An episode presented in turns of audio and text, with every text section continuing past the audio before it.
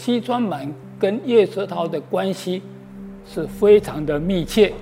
叶石涛还在当学生的时候，他最崇拜的作家就是西川满。所以，呃，有一次西川满到台南来演讲，这个叶石涛一个高二的学生就跑来听演讲。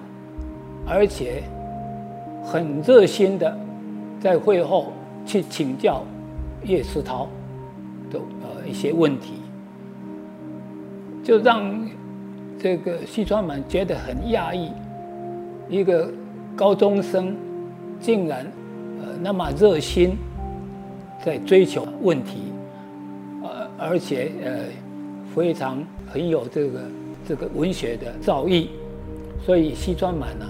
就请他在毕业以后，哦，就约他了，约叶世涛毕业后到台北去帮他忙。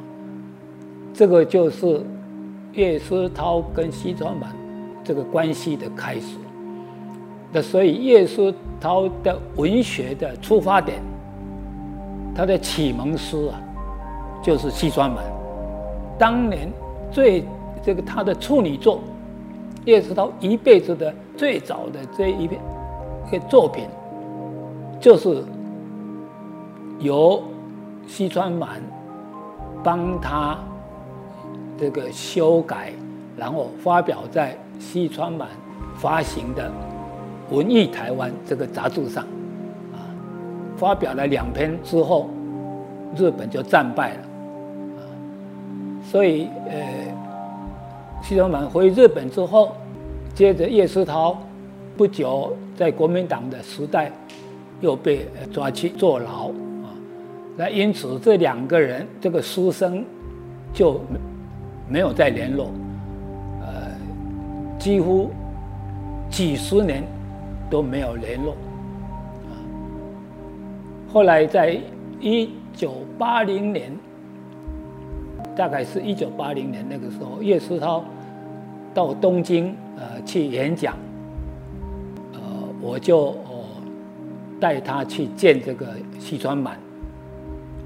这是他们战后哦将近啊这个几十年没有通信，然后第一次见面，在西川满的家里。呃，那后来从此他们就在搭上线了，哎，以后呢，这个西西川满跟叶世涛就不也不断的呃呃这个来写信啊联络。那我从这个本馆的这个书信里面就哦抽样啊几封信来介绍。那这里有一封。啊，这个呃，西川满出版的诗集啊，呃，西川满全诗集啊，啊，他在东京出版，然后哦，寄两本，还有西川满自己呃发行的个人杂志啊，叫《安多罗梅拉》啊，那也是会按期寄给呃。叶世涛啊，那在信里面也会常常啊提到我啊张良泽跟他啊常常去拜访他的事情，在信里面也哦也会提到啊。这里还有一封啊一封信啊，附了一个啊图片。那这封信呢是在报告啊。这个他得了一个一个奖，这个奖是台湾送给他的，哦，所以他很高兴。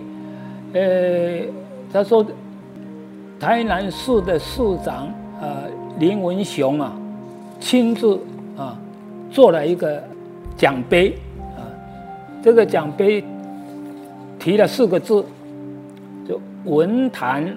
奇树啊，奇就奇老的啊，文坛奇术来表扬他对台湾文学的贡献，尤其是呃对台南的贡献。他在台湾推动了呃新文学，这个西川满是日本在统治台湾五十年当中对台湾文学贡献最大的一个呃日本人。